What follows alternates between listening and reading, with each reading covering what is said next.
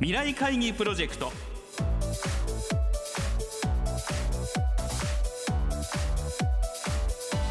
この番組はやり方を変えましょうをキーワードに企業トップが提示する日本の未来に向けたさまざまな課題について皆さんと共に解決策を考える日本経済新聞未来面の紙面と連動したプロジェクトです。今回は大和ハウス工業株式会社代表取締役社長 CEO 吉井圭一さんにご登場いただき吉井社長からリスナーの皆さんに課題を発表していただきます。吉井社長からの課題に対するアイデアの応募方法などは番組の後半でお知らせいたします。聞き手は日本経済新聞鈴木亮編集委員です。2020年はですね、やっぱりもうコロナ禍ということでですね、はい。まあ、いろんなことが大きく変わった1年だったと思うんですけども、はい、大きく変わったものの中でその私たちの暮らしとかですね働き方ですよね、うん、これが大きく変わって、うん、それが御社の中核事業であるあの、住宅ですよね、はい、ここにも大きな変化をこうだと思うんですけども。ええまずその在宅勤務っていうのがねやっぱかなり増えましたよね。でこの傾向ってもしかするとコロナが収束しても続く可能性っていうのがまああると思うんですね。で御社はすでにその在宅勤務にふさわしい新しい家の在り方みたいなものをご提言されてますけども、はい、まずその辺りを踏まえてですね、まあ、今後もしこの傾向が続くとすれば、御社としてどんなこう提言方針これをお考えになってらっしゃるまずこれを教えていただけますでしょうか。まずそのコロナ禍において今までゆっくりスローに進めてきたこと、まあ、いわゆる在宅勤務が急速にやる必要が出てきた。こういうことで大きく変わったと思ってるんですよね。やればできるよねということがまずスタートですよね。でやってみたら意外といいよねということにつながっていった。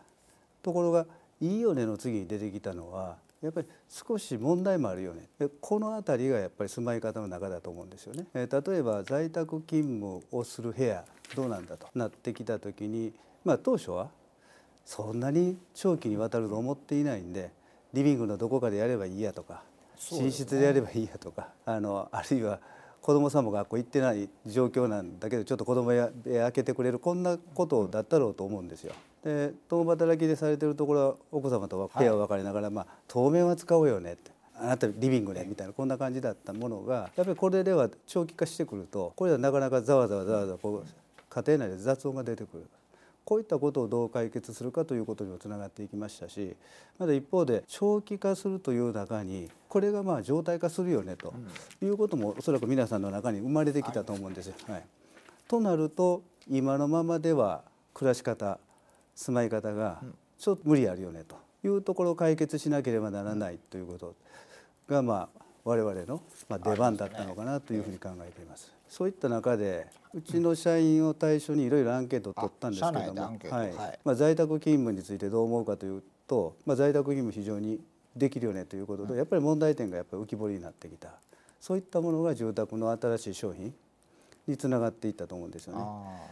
従来もともとその音楽される方とかいろんな方のために防音施設防音をねできるだけ安く防音室を作ろうということであの奏でる家奏でるですから音楽の奏でるなんですけどそういったものが今回の働き方に、うん、まあ、部屋の区分のところに使えないかということで快適ワークプレイスというものを作らせていただいたしこれはもうかなり防音性の高いんですよね。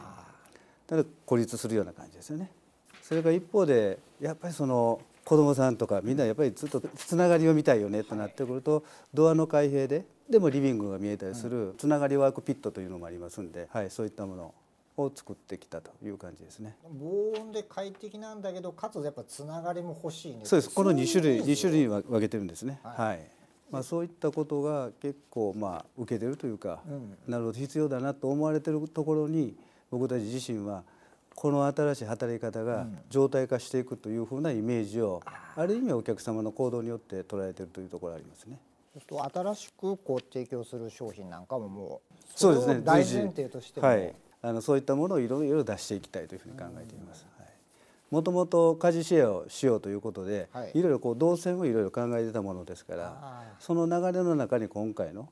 えー、考え方も入っていくだろうと思っています。そうそう社長今までもその、はい、例えば音楽を楽しむ人とかが、はい、まあ、音が外に漏れないような仕組みになったんですけど、はい、これからはもうそれを在宅勤務を前提として、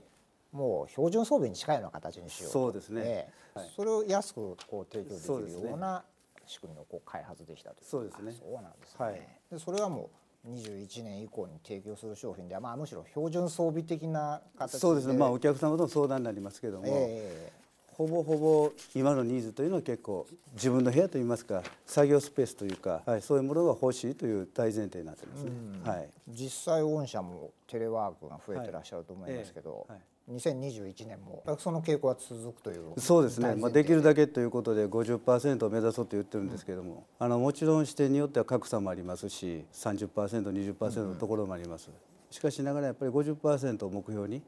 やっていきたいというふうに考えています。じゃあ社長はあの最後にですね、はい、読者と視聴者に課題の方をお願いできればと思います、はい、新しい暮らし方あなたは何を変えますか？これでぜひお願いしたいと思っています。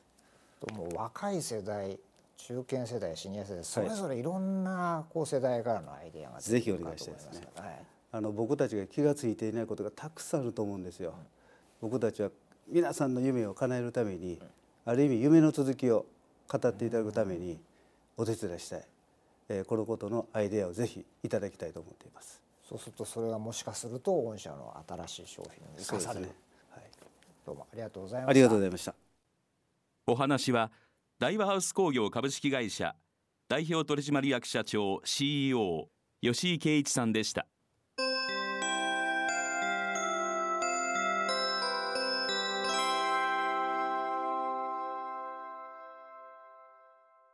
今回吉井社長から発表された課題は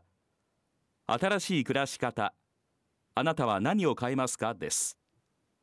この課題について皆さんから400字程度の投稿を募集します。吉井社長が選んだ優れたアイデアは1月27日に放送されるこの番組と1月25日に発売される日本経済新聞長官および日本経済新聞電子版未来面のサイトで発表いたします。ご応募の詳細などは日本経済新聞電子版未来面のサイトをご覧ください。締め切りは1月12日火曜日正午です。皆さんからの投稿をお待ちしています。皆さんふるって議論にご参加ください番組はラジオ日経番組特設ウェブサイトにアクセスしていただき放送終了後1週間以内であればラジコのタイムフリーサービスでお聞きいただけるほかポッドキャストからいつでも繰り返しお聞きいただくことができますラジオ日経ウェブサイトトップページにある番組一覧のカルチャーというタブから未来会議プロジェクトのページにアクセスしてください。未来会議プロジェクト来週は大和ハウス工業株式会社代表取締役社長 CEO 吉井圭一さんへのインタビューの模様をお送りします。